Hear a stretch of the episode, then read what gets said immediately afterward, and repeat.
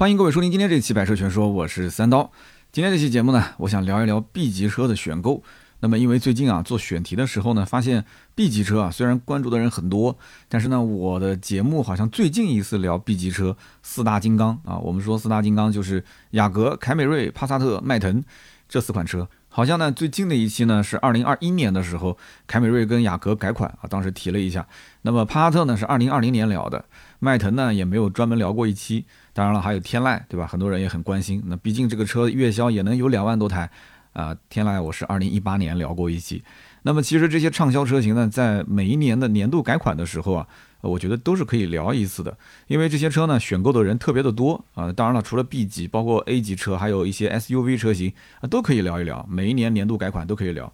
那么这些车呢，很多的车主都是持币待购的，但是大家不知道该如何选。那么以我以前的观点来讲，就是这些车我聊过一次了，就不用再聊，大家直接搜就可以了。但是呢，市场大环境在变，而且很多人其实也懒得搜，对吧？你要是不聊，我也不听；聊嘛，我就听。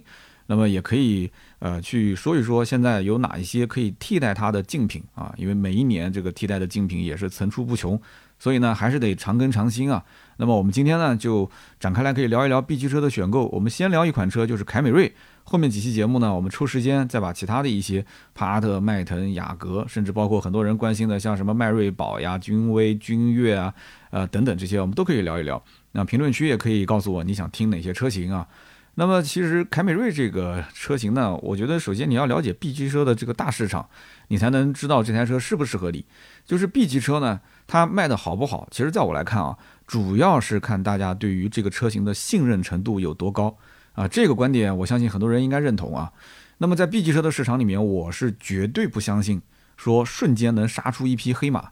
啊，比方说一个新品牌打造一个 B 级车，卖个呃十七八万起步，然后二十五六万或者三十万封顶，在这个价位里面，你说你要想一战成名啊，瞬间让大家特别信任你，特别相信你，为你买单，这是不可能的事情。就即使是像丰田这样的品牌啊，它推出像丰田亚洲龙这样的一些新车，消费者也要花很长一段时间才能接受它。至少在燃油车市场，我觉得是这样子的。那你说新能源，因为大家的起跑线都是一样的，对吧？你定个三十万、四十万、五十万，那其实际上你抢的是 BBA 的客户，你抢的是燃油车的客户，别人是拿一个新能源的标准来去对标你。但是呢，你在燃油车市场不行。你想想看，帕萨特、迈腾、雅阁、凯美瑞四大金刚前面守着，那他们其实有很多的一些隐形的优势，我后面会一个一个跟大家讲啊。那么我们讲刚刚说这个亚洲龙，其实亚洲龙很多人知道这台车子。就是一个换壳的雷克萨斯 ES，但是无论你怎么说，或者说你已经能够感知到这个车，它可能产品力比凯美瑞要高很多，要强很多，但是你看终端的销量依然是跑不赢凯美瑞啊，甚至可能连凯美瑞的一半都跑不到。那么咱们国产品牌就更加困难了啊！国产品牌无论你怎么去加长，怎么去提升动力，怎么去增加配置，品牌你前期的积累不够，基础的口碑没有，B 级车市场你是根本拿不下客户的。我之前也说过一个原理，也就是说，我们国产的 A 级车几乎是全军覆没的啊，除了像什么吉利帝豪啊、长安逸动啊，在五到十万之内还能还能跑一点销量，但是十到十五万这个区间基本上看不到什么国产的 A 级车。那么因此你就更不用说十五到二十五万这个区间的 B 级车了，你根本拿不下来的。那么 B 级车的客户呢，我觉得他们本身就是在寻求一个稳字啊，这个话怎么说呢？你想 B 级车的客户手头都有个二十多万的预算。是不是？他们完全是可以考虑一些二线豪华。你比方说像凯迪拉克的 CT 四、CT 五，沃尔沃的 S 六零，捷豹的叉一 R 这些车，这些车拿下来，我觉得是稳稳的。稍微的预算提一点点，你比方说买一个帕萨特，你买个帕萨特，现在三三零豪华，你手头至少也得有个二十三四万的预算啊。二十三四万的预算买个凯迪拉克的 CT 四，或者是捷豹的叉一 R、沃尔沃 S 六零，问题不大。你要如果想要再买个配置高一点的，或者是 CT 五这种。那你基本上就要再贴个两三万块钱吧，你二十多万都花了，就这个稍微咬咬牙不行吗？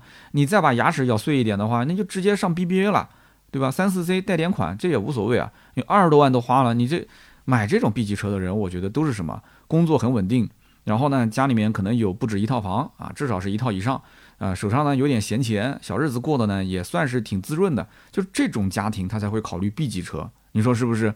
但是呢，咬不咬牙啊？是不是要把牙齿咬碎？这个就看个人的一些承受能力了。但是 B 级车很多客户是什么？是退而求其次啊，我不要那个什么贷款，我也不要那什么什么咬牙上，我就要稳稳当当的。而且我不但稳稳当当的，我还要在这个基础上啊，空间配置稍微再优化一下。所以合资车里面选择的余地就更广一些，对吧？那我就选一个大品牌啊，然后呢，大品牌里面呢配置基本也都够啊，所以呢。基本上盖板 B 级车很少能卖得出去啊，买的基本都是 B 级车的中配以上，所以你像什么三三零的帕萨特的豪华，或者是凯美瑞的豪华，是吧？包括呃雅阁，至少也是中配以上，所以他们是这样的一个对于配置空间都有一些要求，但是要求不高的这种人群啊，看起来也很简单，选个大品牌啊，就简简单单大品牌行了。所以你看凯美瑞、雅阁、帕萨特、迈腾。像这些车子在中国都卖了十几年了，我要没记错的话，凯美瑞在中国市场应该已经是卖了有十六年的时间了，客户的基数都是两三百万起步的啊，而且这么多年来它的整个的迭代升级啊，一直都没有断过，口碑形象整体是慢慢积累的一个过程啊，就用那个罗永浩讲的，就是这个我们不是做生意，我们交个朋友啊，交个朋友。那么虽然说这里面也有一些负面新闻，对吧？刹车门啊，机油乳化啊，呃，什么断轴啊，啊，减配啊，有很多。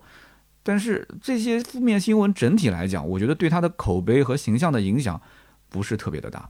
那你该骂还是骂，他该买还是买。而且很多人其实觉得，呃，我包包括后面我们讲帕萨特、迈腾的时候会提到很多观点，就是叫做名气和名声，这个你怎么去理解？就是大多数人觉得这些负面不一定能发生在我身上。啊，是不是？他是抱着有一些这种赌运气的这个成分在里面。但是你要说买车，那买什么车不是赌运气呢？是吧？那就像我那个奔驰 C，那有人开个六七年，一颗螺丝都不换，那我那车都修了六七次了，是吧？所以呢，大多数的人其实还是能接受它的。呃，很多人对于凯美瑞的印象是什么呢？省心、保值、耐用。经济啊，基本上就这几个字嘛，对吧？就算很多人他没有接触过凯美瑞啊，以前可能就是开个 A 级车或者开个国产车，但是呢，他也能说出来其中那么几点。你一提凯美瑞啊，凯美瑞啊，这挺保值的嘛，啊，凯美瑞应该是挺省心的嘛，对不对？所以如果啊这一部分的客户他要选择 B 级车，他不去追求特别高的一些配置，或者说特别个性化的一些外观和内饰，我们知道这个级别有很多车是非常个性化的，对吧？但是实际上销量并不是很好。你只要不是追求高配置或者是特别个性化，那基本上凯美瑞在很多的车主的心中，它是 B 级车的一个啊，可以讲是非常非常重点考虑的车型之一。但是这台车呢，其实给我总体的评价是什么呢？就是加速绵软无力，价格坚挺无比，内饰很廉价，二手很保值，空间很一般，月销能过两万啊，就接近三万的销量了。那网友还能补充一些缺点，比方说网友讲啊，这个车呢音质比较差，车漆比较薄啊，噪音控制也不是很好。但是这又怎样呢？又怎样呢？对吧？你要如果想买，你看中的是什么？是它的优点，是它的特点。但如果你要想卖这个车，如果你已经是凯美瑞的用户，你想卖，那你肯定会吐槽它的缺点，是不是？你包括我当年卖这个 CRV 的时候，其实车子现在想想真的是挺好的。我当年卖的血亏啊，真的是血亏，才卖个七万多块钱。我当时一直开，一直开。甚至于包括那一次被水淹，那淹的就是我的 CRV，就不是我的奔驰 C 了，是吧？哎呦，想想就是心痛啊！但是一切都是命啊。那么 B 级车的客户更多的是什么？是惯性消费，他们只相信自己相信的东西啊，他们不相信你让他相信的东西。这个话怎么理解呢？就是说他根据自己的经验判断，而这些经验其实也就是道听途说啊，或者在网上刷刷文章、刷刷视频啊，他不是通过呃理性的这种去。一点一点去判断哪个车真的好，哪个车真的是实用，它不是这么去判断的。就好比我上期节目聊到这个买笔记本啊，买笔记本，其实我实际体验过小米的这个笔记本 Redmi Book，我当时觉得那个是挺好的，对吧？是挺好的。但是呢，我稍微看一看网友的这个评价，我就慌了。我为什么慌？因为我觉得大家说的也对啊，小米不是笔记本的一线品牌啊。可能在一些看不见的地方，包括一些散热散的不好，它可能降频，对吧？它可能影响性能，那还是可能一线的品牌用料更扎实，做工更好，更耐用啊。将来转手的话，保值率更高。哎，你看是不是跟买车是一个道理？所以原本我其实不是很喜欢联想，包括那个什么呃惠普，包括什么戴尔，我都不是很喜欢。我甚至连他们旗下有什么型号我都说不上来。但是如果我真的要出手买的话，如果啊，如果要买。百分之八九十吧，我不能说百分之百，我是在这三个牌子里面选一个。那么其他品牌，哪怕屏幕再好，呃，配置再高，设计的再新颖，我可能还是选择性的忽略。这就是惯性消费啊。那么怎么让客户相信自己呢？哎，这个很重要。那么这就是每个厂家去思考怎么去打造 B 级车爆款的一个问题。但是呢，你研究下来会发现，就是在 B 级车里面，你要打造爆款是几乎无解的。我刚刚前面已经说了，对吧？这个市场里面是被四大金刚牢牢把持住的，也就是雅阁、凯美瑞、帕萨特、迈腾。那除非这四款车口碑崩塌了啊，然后呢，恰逢可能你有一个非常呃有竞争力的产品顺势上位，同时你的品牌也是常年积累了非常不错的口碑，前期你一定要蓄能嘛啊，积蓄你的能量，然后。某一个契机，突然一下子你可以逆天改命，但是这四款车你要知道，它是不会崩的。任何一款车，如果说它要是崩了，那其实是说明什么？说明这个牌子已经崩掉了。这四个车型，我觉得只有一种可能性，就是新能源车占领市场，他们才有可能崩。而他们如果一旦崩盘的话，B 级车你听好了，雅阁、凯美瑞、帕萨特、迈腾，如果有一天销量说连五千台、三千台都卖不到，崩盘了，那一定是整个燃油车已经崩盘了。啊，这个品牌就已经彻底转型成一个新能源，呃，一个新的这种能源驱动的一个形式了，啊，可能是电动，也可能是未来其他的一些能源驱动形式啊。所以，在我目前能够想象的这个时间点啊，我能目之所及的这个时间点里面，它几乎是不可能出现的事情。那么，凯美瑞跟雅阁这两款车都是差不多在一九八二年前后诞生的啊，就是凯美瑞比雅阁稍微晚一点。当时的大背景都是美国的第二次石油危机啊，大家都想去开一些省油的车嘛。对吧？那么四十多年的一个口碑积累，你想这什么概念？四十多年啊！凯美瑞是一九九三年进到中国市场的，其实到今天也差不多有个三十年的口碑积累了啊。国外是四十多年，国内是三十年。那么当时第三代进入中国，然后到了二零零六年第六代开始国产啊，广汽的丰田凯美瑞。然后二零一一年第七代上市，二零一七年升级到现在的 TNGA 的架构第八代，然后二零一九年迅速的啊又改了一次款。凯美瑞在中国其实这么长时间积累的用户数至少是两百三十万以上，全球用户数大概在两千万，所以这就像什么？这就像是一部啊，可能播了有个三十年左右的电视连续剧啊，你就算不喜欢看啊，你不去看，但是至少你也能说出里面的一些啊名场面，里面的一些经典台词啊，这些演员至少你也能混个脸熟啊，这样类似的情况太多了。比方说我们国内的《我爱我家》啊，是不是？呃，包括那个什么流星啊、小雨啊，对吧？这个大家都觉得特别有意思的。包括以前国外的那个叫《成长的烦恼》，对吧？国外的那个家庭情景剧《成长的烦恼》，大家都看了很多很多很多集了。现在你回想起来，你对他们是不是还是有点感情？你在某一些片段里面看到了，说，哎，这不就是那个麦克麦克麦克啊？是不是流星流星啊？小雨小雨，都是这样子的。所以凯美瑞。它是这么多年来，三十年在中国，它就有了省油、好开、保值率高、故障率低、维修成本低，它会有这些特点。老人、孩子都知道，只要你认识车啊，基本上没有人说不认识什么凯美瑞、帕萨特这些车型的。那么，如果你仔细研究一下身边买凯美瑞的客户，你就会发现，他们其实并没有把这个车子当成是一台车子来选购。那这个话怎么讲呢？也就是说，这一部分的人群，我前面说了是求稳，对吧？求稳。那么他们是为了带个步。不露富，你记住了啊，六个字，带个布不露富，二十多万，你想他选择这个车的前提是什么？他不想折腾，他就是不想折腾，只要是个大品牌就可以了。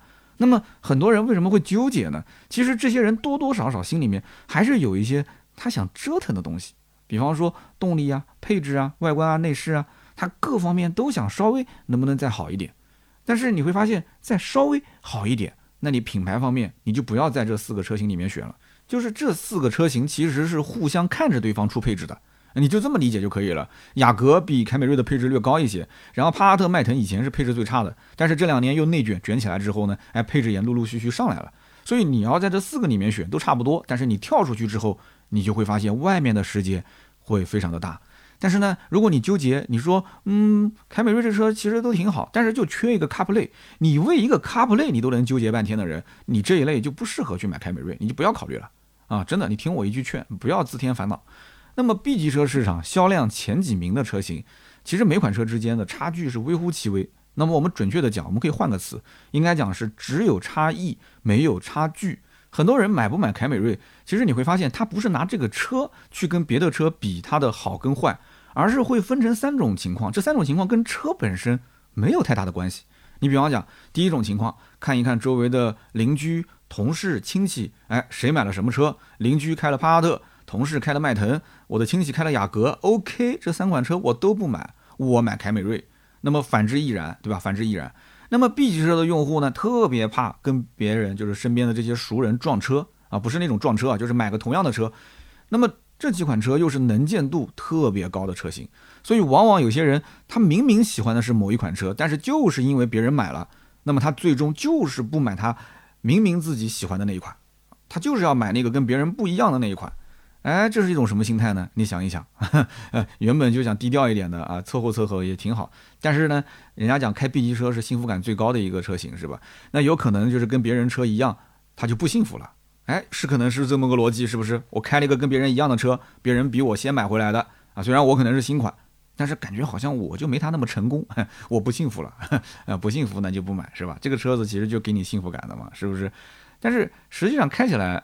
比方说你买了一个不是你喜欢的，但开了几年你发现也没什么问题。你本来想买一个凯美瑞，好邻居买了，那我买了一个帕萨特，我开了几年也挺好的，是不是？说不定将来你再换车还是换大众。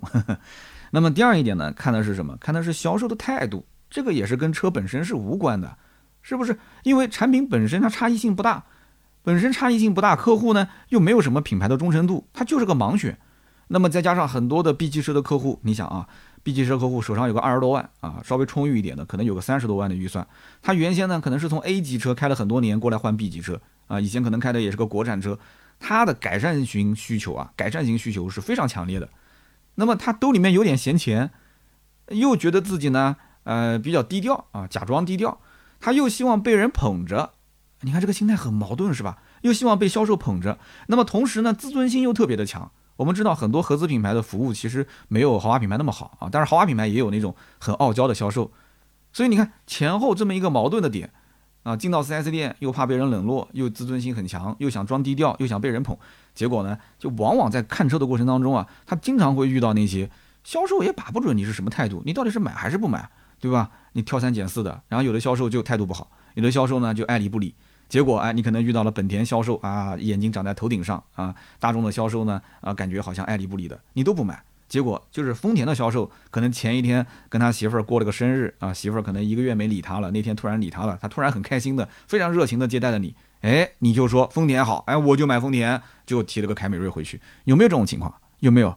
那肯定是有的嘛。其实。你看似这些人是在干嘛？他是在赌气，是吧？那你说，哎呦，不要赌气！你赌气买回来的产品，很有可能就是你会后悔一辈子。但是我告诉你，他们其实心里面啊是非常清楚的。我就算赌气，我在这四个车里选，我选来选去，基本上也是不会错的，对不对？你说我不买凯美瑞，我买了一个亚洲龙；我不买亚洲龙，我买个帕萨特；不买帕萨特，我买了一个雅阁，是不是？你说我转了一圈，总有一个销售服务态度好的吧？是不是这样啊？所以这是第二类。那么第三类是什么呢？第三类就是有一些客户呢，他会把什么迈锐宝 XL 啊、速派啊、君威、君越啊、K 五啊、索十啊、蒙迪欧，你甭管是这些什么二线的还是三线的啊，全部拉进来一起比啊，包括什么凡尔赛五零八是吧，都会拉进来比啊。法系车我现在不太敢多聊，一聊就会引战，都拉进来一起比，拉进来比呢，你就会发现其实大可不必。为什么大可不必呢？你要如果把一二三四线全部拉在一起的话，凯美瑞这种车没有任何竞争力啊，不用比了，不用比，直接退出就可以了。啊，不要浪费时间。不仅仅是凯美瑞，包括那些什么雅阁啊、呃帕萨特、迈腾，没有任何竞争力。那有人讲没有任何竞争力，它为什么销量那么好？那我前面讲了那么多都是废话吗？我前面讲了那么多已经把答案告诉你了。我就这么跟你讲，如果你把二三四五线全部拉进来比，迈锐宝 XL，你直接用这一个车去 PK 就可以了。你拿迈锐宝的 XL 这个车去 PK 所有的二三线竞品，如果你觉得说，哎，比出来哪一台车，我怎么看都觉得比迈锐宝 XL 这种。就是我们讲叫地板型车，什么叫地板呢？它是地板价，人家讲天花板，它是地板，价格又低，性能又好，2.0T 对吧？百公里加速能进七秒，然后各方面配置、空间都到位。如果 PK 来 PK 去，你还是不买迈锐宝 x 二你看别的车，你觉得很有吸引力，那 OK，这就是你真正喜欢的车型，你不要犹豫了，直接买就可以了。那么凯美瑞在我看来，它有点像什么？它有点像苹果公司的产品。那有人讲说苹果公司东西东西做的多精致啊，呃，丰田的这个用料材质多垃圾啊，你怎么能这么比？我讲的是它的营销或者是形式方面啊，整体的公司的这种气场。你看啊，打造的商品都是价格高，性价比偏低。实际上你要说性能，其实苹果的性能也没有多好，是不是？它没有说苹果的性能有多强劲，但是呢，它的系统很流畅，是吧？体验感非常的不错。啊，整体的系统体验非常的不错，所以很多的客户呢，只要一出新款，他就追新啊，追新款，然后卖掉手里的老款的时候，还会说一句，嗯，苹果的整体的这个保值率非常的高，是吧？哎，但是你要知道，苹果公司它本身单价就高，利润就高啊。你说的保值率高，其实我的理解就是，你可能是八千块钱买了个苹果，你现在五千多块钱卖掉，你觉得说还好啊，也就亏个两三千块钱。但是你要想一想，单价就高啊，你要算百分比啊。那你如果买的是个五千块钱的手机，你现在卖掉是三千多块钱，你同样也是亏个两千多块钱啊，对不对？那你不能是这么算啊，你百分比去算，实际亏了多少，其实客户自己心里是有数的啊。那么凯美瑞应该选哪个配置呢？这也是很多人呃特别想问的一个问题。其实这个车看似一共是十款配置啊，实际上它的主销车型就三个配置，也就是二点零豪华、二点五豪华跟二点五双擎。我为什么要这么讲？因为这三款配置占它销量百分之九十以上，绝大多数的人只买这三个配置。那么其中主力销售车型还是二点零豪华，但是如果让我推荐，我推荐的还是二点五豪华啊。为什么这么讲呢？你看啊，这三款车的价格。十九点九八、二十一点九八、二十三点九八，三个车的配置几乎是一样的，只是动力总成不同，每一档差价两万块钱，那无非就是动力总成的差别。那应该怎么选呢？二点零加 CVT 它算是一个中国特供产品啊，包括雷克萨斯的 ES 两百上面的那一套二点零加 CVT 都是咱们广州产的啊，然后运到日本，日本装好车之后再原装进口到中国，都是一样的。那么这个发动机跟变速箱也不能说是特供中国。包括俄罗斯啊、东南亚啊一些国家也都在用，但是总体来讲，它不像2.5加 8AT，那更像是一个全球化的一个动力总成。而且呢，2.5加 8AT 最近的一次技术迭代，呃，也就是最近这两年，它相当于是一个比较新的产品啊，不管是热效率啊，还是整体的传动啊这个方面的效率，它都会非常高。所以你多花这两万块钱。你买一个最新款的产品，难道不好吗？我觉得附加值是非常高的。但是对不起啊，对不起，市场真实的销量还是二点零豪华卖的最好。那为什么卖得好呢？很简单呀，很简单。大家都虽然知道说，啊，动力也很肉，起步也有顿挫，但是便宜呀。总价你在总价的面前，其他都是浮云。总价直接决定了我要支付多少钱，我是要贷款还是全款。还是说我要贷多少钱，每个月还多少钱，这都是很现实的压力啊。那么二点零豪华比二点五豪华要少两万块钱，两万块钱也不少了。你要算三十六个月的分期，那每个月也要多花个对吧六七百块钱的这样的一个这个支付它的一个分期付款的 六七百块钱，你看买个排骨吃它不香嘛？所以二点零的豪华是目前卖的最好，二十万多一点上下这么一点就可以去入手了。很多人买凯美瑞，其实预算就那么多，他就觉得凯美瑞这个车二十万多一点点就 OK 了，再多好像有点不值啊，或者说再多一点我也不太愿意去花呃二十三四去买凯美瑞啊。大家觉得它的豪华感还支撑不了二十五以上的这个一个价格，或者二十三以上的这个价格。那么你说 B 级车对动力的要求高不高呢？我觉得不高，因为你想连二点零自然吸气的凯美瑞都有人买，一点四 T 的帕萨特、迈腾都有人买，你说大家对动力有什么要求？其实动力这个东西啊，其实，在 B 级车里面，它是个伪命题。B 级车更多的人其实讲究的就是够用就行啊，舒服就行。那么 B 级车的销量，你会发现它跟动力好不好没有直接关系我可以举出非常多的例子。你比方讲，你看啊，天籁 2.0T 的发动机，252马力，380牛米，定价多少钱？二十二万多，优惠后十九万多。那么十九万多这个价格，其实就跟2.0豪华的凯美瑞差不多啊。那按照这样讲的话，那天籁岂不就是吊打凯美瑞的存在吗？那为什么天籁的 2.0T 买的人那么少呢？啊，这个改天我们聊天籁可以展开来聊，实际情况就是这样子的啊，动力跟它没有直接的联系啊。那么还有人觉得说凯美瑞是不是配置特别低啊？我听说日系的配置都不高，你要看是什么配置。我刚刚前面讲了，你说 CarPlay 都没有是吧？但是你看从安全配置上来讲，啊，豪华版的这个凯美瑞它都有十个安全气囊，L 二级的智能驾驶辅助，包括甚至这个副驾驶的老板键。但是丰田，我要吐槽一点，丰田在减成本这件事情上，它是随处可见的啊。除了整个的内饰感觉用料不是很高级，比较廉价以外，你能发现它的前后雷达其实用的只有一共加一起四颗，前面两颗，后面两颗。我们知道大多数的雷达前面都是四颗，后面是四颗，是吧？甚至有的有五颗的，有六颗的，它只用两颗，那这不就是成本吗？它用的是电装公司的雷达，我就不知道这个电装公司的倒车雷达它有什么特别之处吗？有没有工程师朋友可以解答一下啊？它跟别的一些公司的倒车雷达，它两颗就能干别人四颗的事情吗？而且我看它那个倒车影像的清晰度也是非常的非常的差，非常模糊，实在不怎么样啊！难道这个倒车影像模糊啊？这也是他为了啊出于某些方面的考虑，他特意让它那么模糊，不能太清楚，有点清楚呃就会伤眼睛，是这样子的吗？我觉得主要还是成本的考虑吧。那么 B 级车现在虽然说内卷非常的严重，但是实际上它真正的玩家啊，我觉得在它核心区这一块就那么四个，就刚刚我前面讲的雅阁、啊凯美瑞、帕萨特、迈腾。那么如果说你最近看过大众的新款帕萨特，你肯定会发现帕萨特现在的配置也是非常的高，三三零豪华二十三万左右落地，已经是带什么了？已经带加热通风座椅了，手机无线充电，包括自动泊车，甚至后排遮阳帘都有。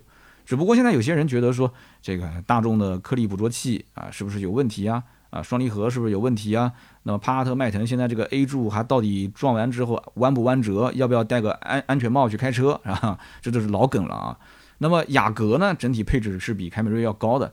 那么你如果是同样买个2.5豪华的凯美瑞的预算，你可以直接上到雅阁 1.5T 的顶配。那么我给大家一个简单的选择方法啊，如果你真的是纠结不定的话，你记住了，燃油选凯美瑞，混动选雅阁，有钱选凯美瑞，没钱选雅阁。那么这个有钱没钱你自己看啊，因为我刚刚前面说了，雅阁是整体配置会更高一些，定价更低一些。那这就是为什么有钱选凯美瑞，没钱选雅阁。燃油跟混动为什么要这么选啊？我来给你解释一下。很多朋友他不知道说选择雅阁的混动还是凯美瑞的混动，他们俩之间的原理到底有什么区别？感觉都挺省油的。那我这么跟你讲，丰田的混动是在油和电之间进行平衡，它是不能百分之百用油，也不能百分之百用电。但是呢，它通过一套非常精密的啊，比方说 ECVT 的行星齿轮，它通过一套精密的控制系统，完美的去分配它油电之间的比例。然后你在开的时候，你什么都不用管了啊，你开的时候，你最终知道结果就是五点几个油啊，非常的省油，就 OK 了。那么雅阁的混动呢，跟它不一样。雅阁是可以啊，比方说上高速的时候呢，啊上高速百分之百用燃油直驱，那么在低速市区开的时候呢，它又可以保持一个哎这样的一个增程式，也就是发动机去发电，然后用电来开，它是增程式驱动。所以说啊，本田的混动形式本质上来讲，它不是平衡，它是切换，而丰田呢是平衡油和电之间的关系。啊，本田是切换油和电之间的关系，所以他们最终得出的结果都是五点几个油，非常省油。但是呢，丰田的混动你要买，你冲的就是它口碑好啊，求稳，这么多年一直没问题，但是价格偏高。本田的混动冲的就是后起之秀，信仰的光环，而且呢，整体啊很带劲啊，特别是低速的时候开起来，你求快求性价比。但是混动这一块，我最后要说一句公道话，混动这一块啊。你不如看一看咱们国产的啊，比亚迪。以前都说我是比亚迪黑，但是我现在吹两句啊，我来吹两句。你看一看比亚迪，比方说像汉 DMI 这种车，是吧？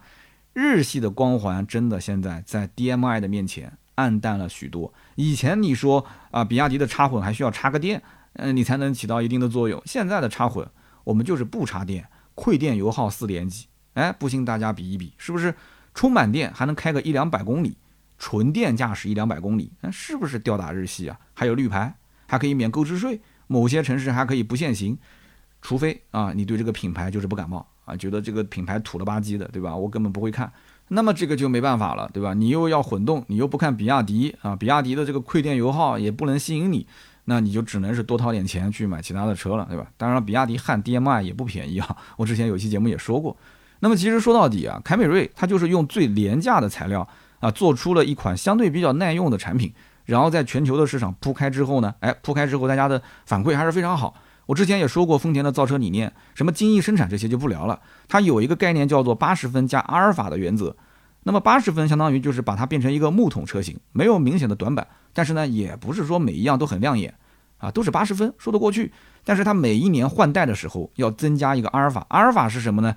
就是一些小亮点。那你比方说最近一次凯美瑞改款的时候，把这个屏幕呢从嵌入式的变成一个立式的，稍微再搞大一点，然后再给你增加一点 L2 的智能驾驶辅助，哎，你就觉得说新一代的产品就适合入手了啊，就比以前明显有一些性价比的提升，它可以促进新用户的流入。那么你说凯美瑞这款车豪不豪华？不豪华，科不科技？也不科技。但是呢，大家为什么会为它买单？主要觉得这个车子成熟够用就好了。就像买手机一样的，买手机你敢买杂牌子吗？不敢的。那么那么多大品牌，大品牌大家发现硬件其实方面差不多，定价也没多大差距，但是各家的系统优化不一样。就像我我用的这个对吧？这个这个叫什么品牌啊？我就不说了。那我觉得我用的很顺手啊。那我觉得用的很顺手，就说明它系统优化的非常好。那我体验感也很好，我下次买我还是换他家的。那是不是我再换其他品牌的话，又是重新学习它系统的一个成本？那我是不愿意的。所以总结来讲，买凯美瑞的人心里面就是刻着八个字，叫做皮实耐用、省心省油。有些人其实，在买凯美瑞之前，他已经是属于凯美瑞的人了，只是他自己不知道，他还是内心有点挣扎，还是想去看看其他的车子。但是实际上，他心里面，你只要这八个字刻在心里面，他基本上就已经是这个车的车主了。你只是还没完成付钱啊、领证的这个过程，是不是？所以呢，有人调侃说，买丰田车的人啊，都是自己偷偷摸摸去修车的，要不然的话，你对不起这八个字啊，他丢不起这人啊，你说是不是？那么最后，我也是提醒各位一句啊。不到逼不得已啊，最好是不要买丰田啊。为什么呢？因为你买了之后，你就再也很难去换车了。因为这车子你卖掉也可惜，是吧？你放到那边，你一直开不坏。你看看我那辆二手的威驰，我开了四五年了吧？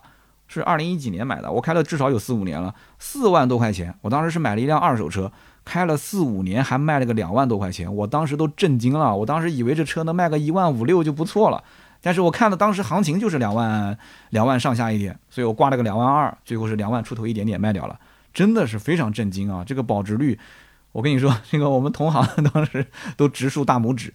最关键是我三天之内就卖掉了，就是一挂到市场上啊，同行帮我转一转发一发，三天之内就搞定了。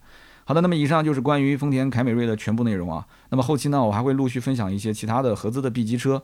那么我的观点呢，呃，仅供大家参考啊。呃，我应该大家也看到了，我其实聊这些 B 级车啊，突然唤醒了好像以前我的一些认知，好久没有聊这些畅销车型了。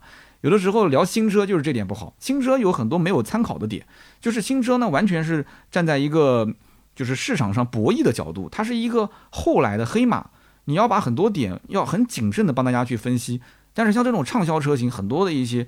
思路和角度，其实，在我的脑子里面这么多年，因为因为因为都是讲新车，新车一直在跟它对比，跟它对比。反过来讲，这台车其实很多能量是聚集在我的脑海里面的。我甚至可以不用稿子，都可以把它给一期节目做出来。所以我的观点呢，呃，仅供大家参考，也可能我的主观情绪也比较多一些啊。那么，如果你还想听什么车呢，也可以在我们的评论区去留言。如果你看到有谁的留言正好是你想听的车，也可以在他的留言旁边点个赞啊，我都会去看。那么我们也会在每期节目的留言区抽取三位赠送价值一百六十八元的芥末绿燃油添加剂一瓶。那么如果觉得这期节目不错啊，也欢迎转发给身边的朋友啊，发到群啊、朋友圈这些都可以啊，希望能够让更多的人看到，谢谢了啊。那么下面呢，我们就聊一聊身边事。那么我今天聊的这个身边事呢，呃，很多人看微博应该知道啊，发过一个求助帖啊，说我们家的这个最近啊，呃，门呢老出问题啊，之前呢是有人过来乱按我们家的密码锁。那么最近这个门又关不上了，哎，就奇了怪了，怎么老是跟门过不去呢？难道是那个人当时对我的这个门锁动了一些什么手脚吗？反正我们家这个门就是关不上了。但是我看了一下，应该跟这个什么有没有外来的一些因素，好像没什么关系。应该是我那个门框啊是有点问题了，因为这个房子毕竟这个房子把房子应该也有个十几十几年了吧，二十年了。这个门呢，当时都是开发商交付质量不是特别好，你也知道拆迁安置房嘛，这不可能好到哪去。那么现在每一次关门关那么好几次才能把它关上啊，真的一点都不夸张啊，关那个三四次、四五次才能关上，所以我就觉得是不是应该要换个门？因为这个门锁是我后换的，是三星的那一款，就是天钩的。那么这个门锁其实还不便宜，但是装在这个防盗门上面呢，它这个门框啊，可能时间久了就有点扛不住，因为它是那个天地锁啊，天地锁叫什么天钩锁还是天地锁？就是上下有两排的那种锁。所以呢，我现在就需要去换一个相对来讲比较厚实一些的啊防盗门啊门框也要换，所以我当时发了一条微博求助大家，想问问有没有一些啊这个木门的推荐或者说是门的推荐。结果第一条微博我发错了，我问的是木门推荐，木门啊，就大家都推荐的都是什么他他他他或者是梦天这些牌子，然后我就转给我媳妇儿，我媳妇儿还特意跑了一趟建材市场。结果去看了这两个牌子，那这两个牌子的店员当时就一脸懵逼的告诉我媳妇儿，说防盗门防盗门也有也有，但是我们防盗门都带着卖的，我是卖木门的，就是你们家的这些就是里面啊，比方说客厅的门、书房的门，这个入户的门还是比较少的。说你这个是不是刚装修啊？就就是可能把我媳妇儿当成是。在南京打工，然后凑足了首付买的第一套房子，对装修什么都不懂啊，可能他他以为是这样子的哈。然后我媳妇儿被他可能有点冷嘲热讽的不开心，打电话把我骂了一顿，说你搞什么呢？这买个门你都搞不搞不明白，你还当什么汽车博主？那门这么简单的东西你都搞不懂。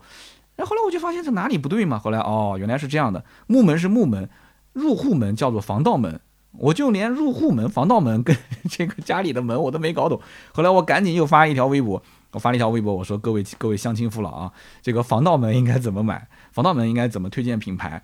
那很多人也很纳闷啊，说三刀你为什么要买防盗门？因为开发商交付房子，它就算是毛坯房，防盗门它都是装好的，是不是？现在基本上入户的防盗门，包括门锁啊，都是指纹锁，都是都是给你配好的。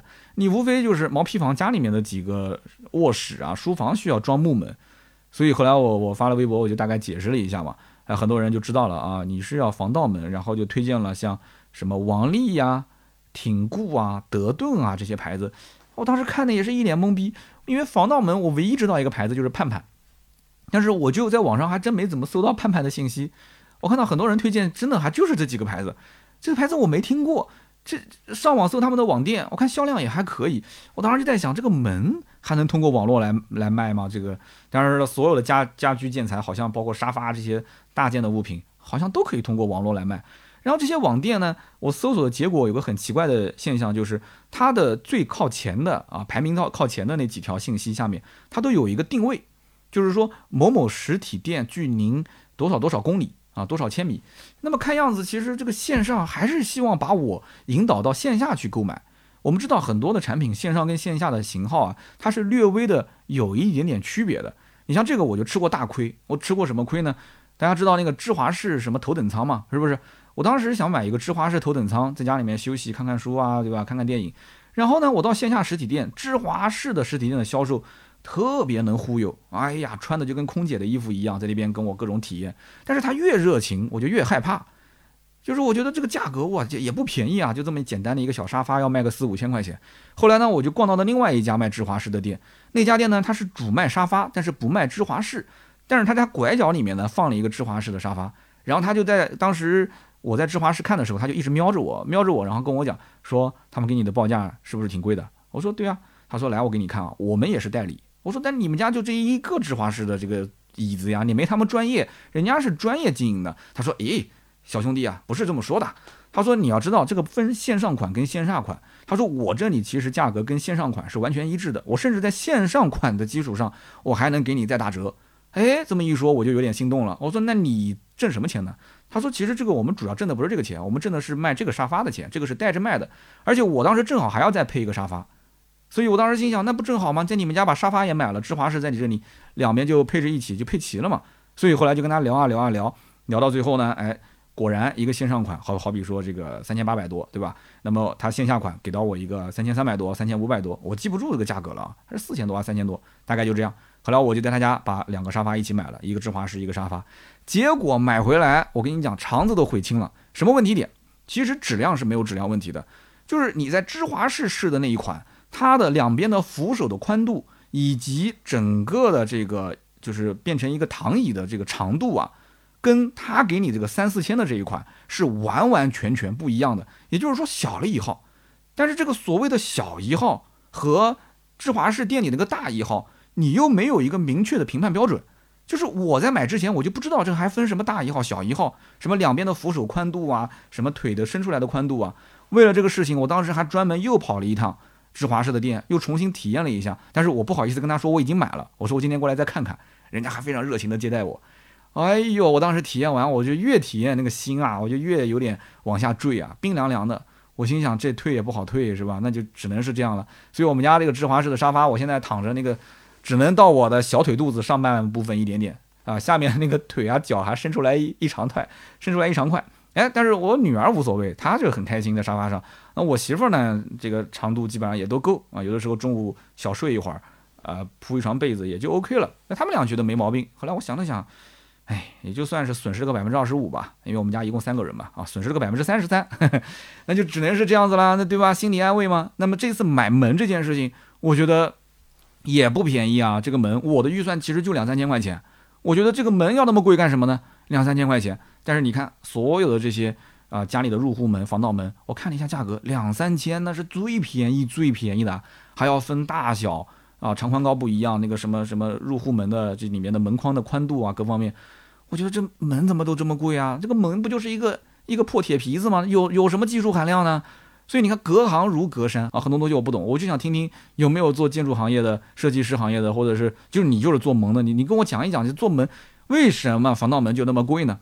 我不理解，就像很多人不理解，销售卖一台奥迪 A 四就提成一百块钱啊啊，你卖个奥迪 A 六就提成两百块钱，我才不信呢，打死我都不相信。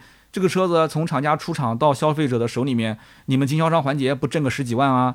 啊，厂家那不挣个二十万啊？我的天哪，呃，都是这种利润的四 S 店，那就那还天天那啥，还天天找个什么美女销售在那边跳舞啊？那日子都不好过了，对不对？天天都卖车都亏钱的，这就是我不理解的地方啊！隔行如隔山呀，真的是隔行如隔山，完全不理解。那么有时候呢，你会发现，就我是金牛刀，在买东西的时候呢，就是我更讲究的是。如果它的结构单一，功能性比较强，而且能用很久，天天都要用，这个东西我是舍得花很多钱的。但是这个门这个东西，我总觉得花很多钱，花多少钱呢？这门本身就不是一个，我觉得不应该很贵的一样东西，还镶金镀银吗？它没有什么功能性。这也是很多人我看后来在留言微博上跟我讲，他说这个门其实不用买太贵啊，你其实主要还是要买把好锁。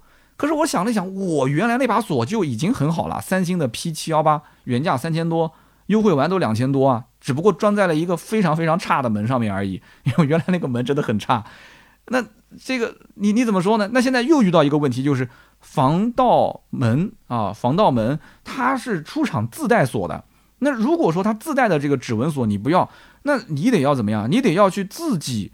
跟他联系，然后把你要买的那个锁的型号给到他，他再帮你去定制化的去开孔，这个就有点像我们买车，等于说原厂量产的你不要，你偏要买一个个性化定制的，那对不起，折扣就少，对吧？订货的周期就长，它都是一样的道理。而且最关键就是，我从我的旧门上面把我的那一把锁拆下来，我上海鲜市场看了一下，这把锁怎么说也两千多的锁，将近三千的锁，现在挂到海鲜市场五六百块钱，我看很多人挂都没卖出去。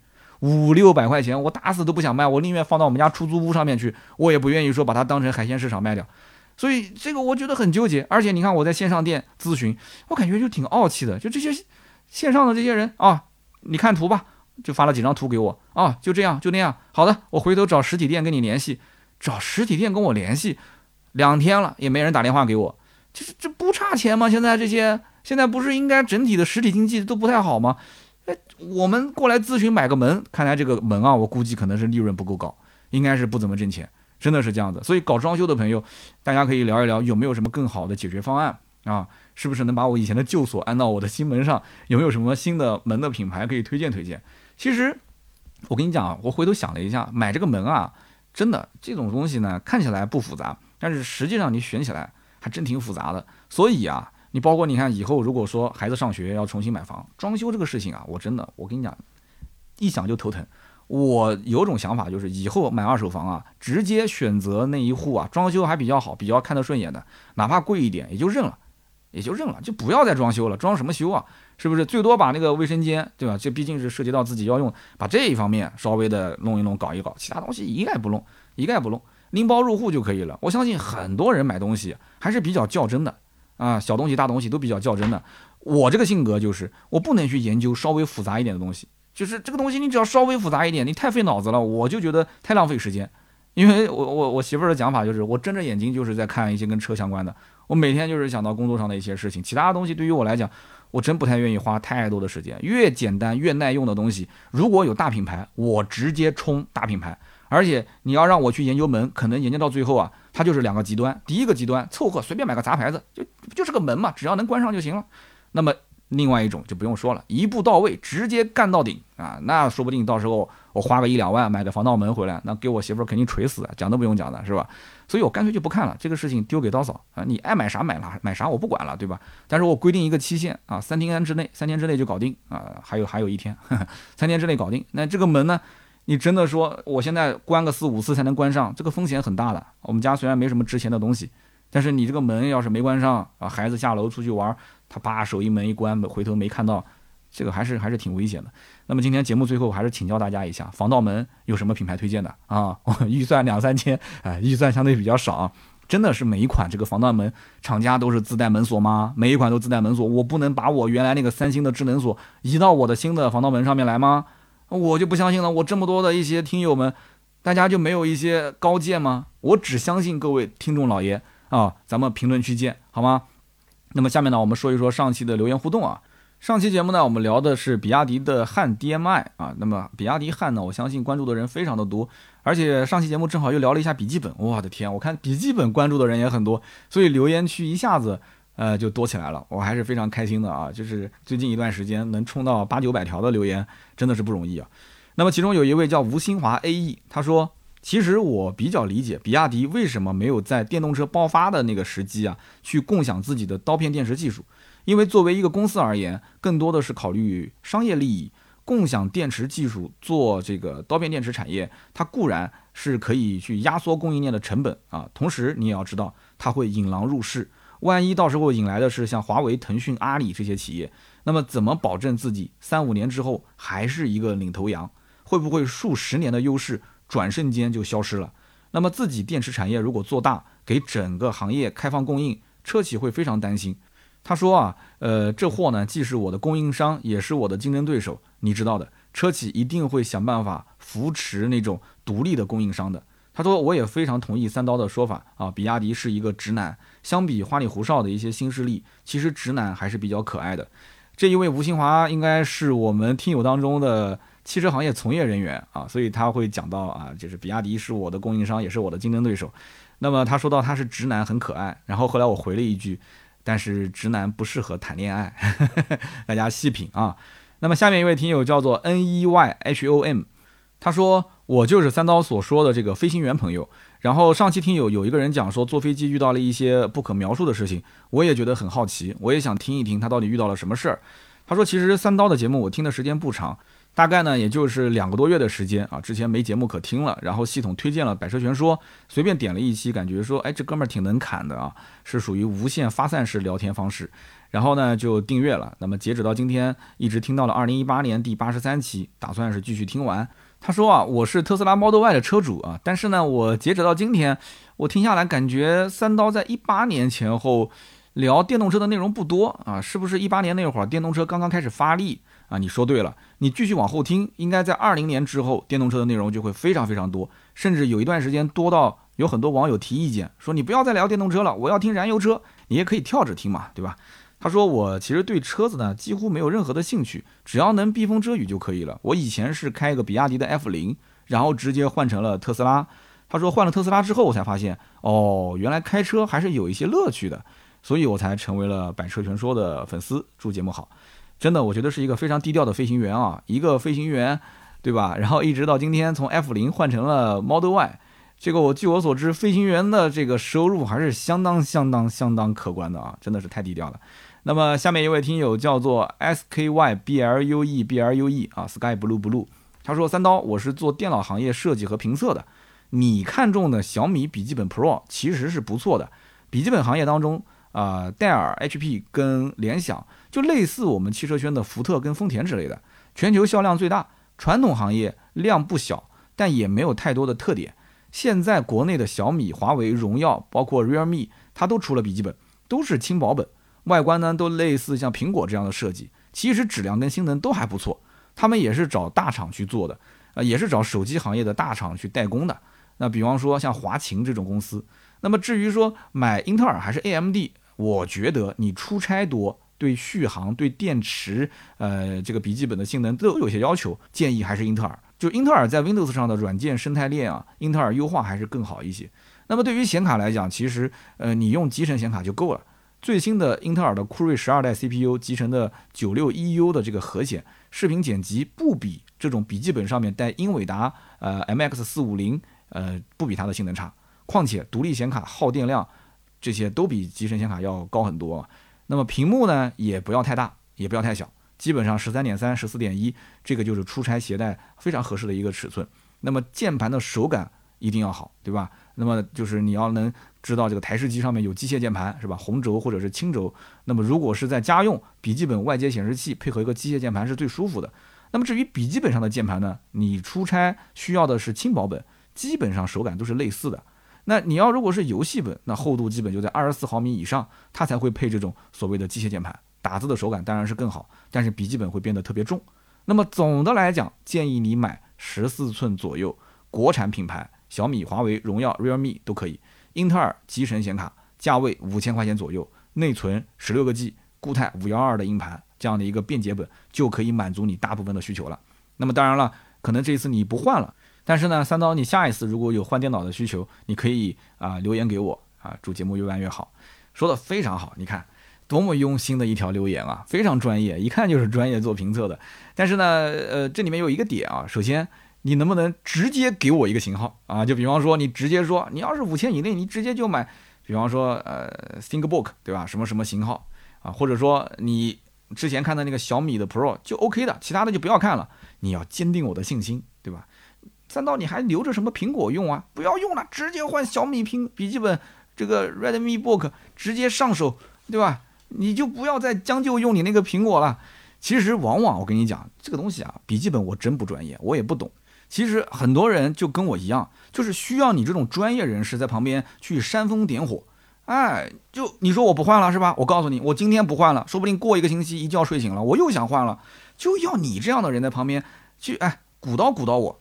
三刀啊，你你个键盘用的不舒服啊？哎呀，三刀，我跟你说，小米的键盘用起来可舒服了。哎呀，那噼里啪啦的打起来，像你这种一天要打个一两万字啊，我的天呐，七八千字，那你用那个笔记本效率更高。哎，你想一想，你在办公室的时候，你可以坐着，可以躺着，可以在各种环境底下，你就不用一直在台前去去用你的那个对吧？所谓的什么机械键盘去敲了，那那个键盘不比机械键盘差多少啊？什么这个那个的，对吧？哎，你这么一说。对吧？你用一些场景化利益点，这么一勾我，那对呀，是不是？我这个笔记本虽然卖个四千多卖不了，三千多可以吧？三千多卖掉，我加个一千多块钱，那我不就又买了一个新的吗？那不就跟买车一样吗？哎，二手车一置换，买新不买旧吗？是不是？我又体验到了一个啊，回归到了当年的 Windows，体验了一个新的产品，所以就要你这样的人在旁边鼓捣鼓捣。真的是啊，回答的非常的专业，但是还是那句话啊，就我现在觉得，当我快要失去这个苹果笔记本的时候，我突然又想天天用它，然后我越用啊，我就是以一种我明天就要失去它的这种状态去用它，我就感觉好像它又变得那么顺眼，真的，我不知道大家有没有这种感觉，我就感觉它好像很顺眼，就是以前看它还不太顺眼，放那边根本就爱理不理的，天天落灰，但是现在一想，哎呀，说不定明天就有人在海鲜市场把我这个机子拍走了。键盘感觉也没有以前那么不舒服了，屏幕感觉也比以前看得更清楚了，好像这个剪视频的时候导出的速度也更快了，我现在打字错误率也没有以前那么高了，哎。你说奇怪不奇怪？